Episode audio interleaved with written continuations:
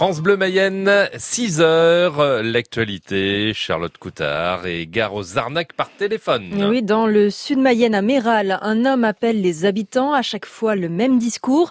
Il leur propose de faire des travaux d'isolation chez eux, Martin Cotta. Oui, une voix d'homme se présente au téléphone, un certain Kevin Durand, élu à la mairie de Méral. C'est évidemment faux, il n'y a pas de Kevin Durand au sein du conseil municipal. Cet individu propose à chaque fois ses services pour l'isolation des bâtiments, des pavillons. Contacter la mairie envisage de porter plainte, mais elle souhaiterait avant ça récupérer le numéro avec lequel l'homme démarche les habitants.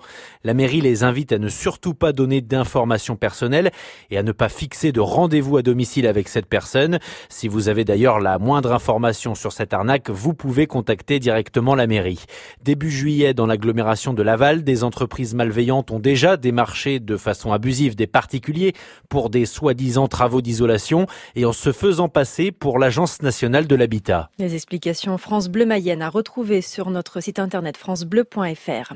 Lui aurait pioché dans la caisse un salarié de Seva, le laboratoire vétérinaire de Louvernay près de Laval. Ce salarié est soupçonné d'avoir détourné de l'argent du CSE, le comité social et économique de l'entreprise. Information révélée par Ouest France, confirmée par France Bleu Mayenne.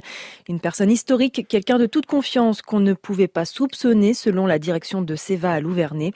Le CSE a porté plainte au début de l'été. La somme dérobée n'a pas encore été communiquée. Toutes les infos sont à retrouver là aussi sur francebleu.fr. Dans l'actualité, Charlotte, deux grandes villes de France totalement masquées. Nice et Toulouse rendent le port du masque obligatoire sur l'ensemble de leur territoire, à l'intérieur comme à l'extérieur, pour stopper la propagation du coronavirus. Nice à partir d'aujourd'hui et Toulouse demain. Le nombre de cas diagnostiqués augmente encore en France. Le taux de positivité des tests dépasse désormais le seuil de vigilance dans un tiers des départements français. Mais face à la Covid-19, on ne peut pas mettre le pays à l'arrêt. Les dommages collatéraux d'un confinement sont considérables. Déclaration du président Emmanuel Macron dans le magazine Paris Match. Nous avons des stratégies très localisées, ajoute-t-il, comme ce qui s'est passé en Mayenne, allant jusqu'à un reconfinement ciblé si la situation l'imposait. En attendant de trouver un vaccin contre le coronavirus, vous pouvez vous faire tester. Les trois bus de dépistage sillonnent toujours notre département. Ils seront aujourd'hui dans le quartier du Pavement à Laval, au complexe sportif Bernard Legodet à Saint-Berthevin et à Vilaine-la-Juelle sur le parking de la mairie près de la salle polyvalente. C'est son rendez-vous et c'est de 8h30 à 13h et de 16h30 à 19h30. Un élevage de canards des Pyrénées-Atlantiques va être mis en demeure. Son activité pourrait être suspendue. Après la diffusion d'une vidéo de L214, des images choquantes, des canards entassés dans des cages, le sol jonché d'excréments, d'asticots et de cadavres. Le pire élevage vu depuis plus de dix ans selon l'association de défense des animaux. Les sols mayennais moins secs grâce aux pluies des derniers jours. Une partie du département repasse en alerte sécheresse et n'est plus en alerte renforcée. Il s'agit du bassin de la Mayenne médiane et aval, c'est-à-dire une grande partie centrale du département, mais la sécheresse reste malgré tout sévère. Il est toujours interdit de laver sa voiture ou de remplir sa piscine.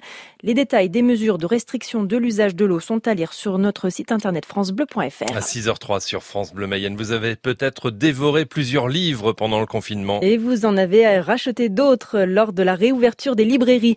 Les librairies cartonnent cet été, plus 15% de ventes depuis juillet par exemple à la librairie Aime Lire à Laval.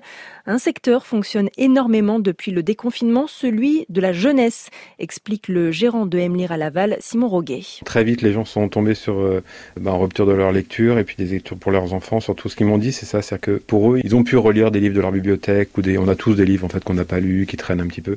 Pour les enfants, généralement, ils ont fait le tour assez vite et, euh, et ça, il y a eu un vrai manque. Et c'est vrai, comme les bibliothèques étaient fermées également, il y en a plein qui allient les deux en fait, librairie et bibliothèque.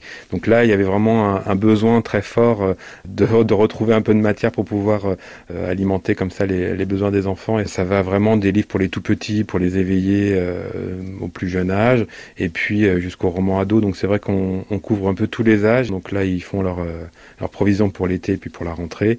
Ça, ça a été vraiment, on l'a vu fortement à la, à la reprise. Ouais. On y revient dans la relance éco dans 10 minutes sur France Bleu Mayenne. En foot, la finale de la Ligue des Champions ne sera pas 100% française. Mais Lyon éliminé, largement dominé hier soir 3-0 par le Bayern Munich en demi-finale de la Ligue des Champions à Lisbonne au Portugal. Les Allemands rejoignent le Paris Saint-Germain en, finale. Ce sera dimanche soir, match retransmis sur TF1. Et puis une petite pépite du centre de formation du Stade Lavallois signe dans le club prestigieux de football de l'Atlético Madrid. Joël Ngoya, milieu défensif de 18 ans, formé à Laval. Il vient de signer un contrat professionnel de 4 ans avec le club de la Liga espagnole.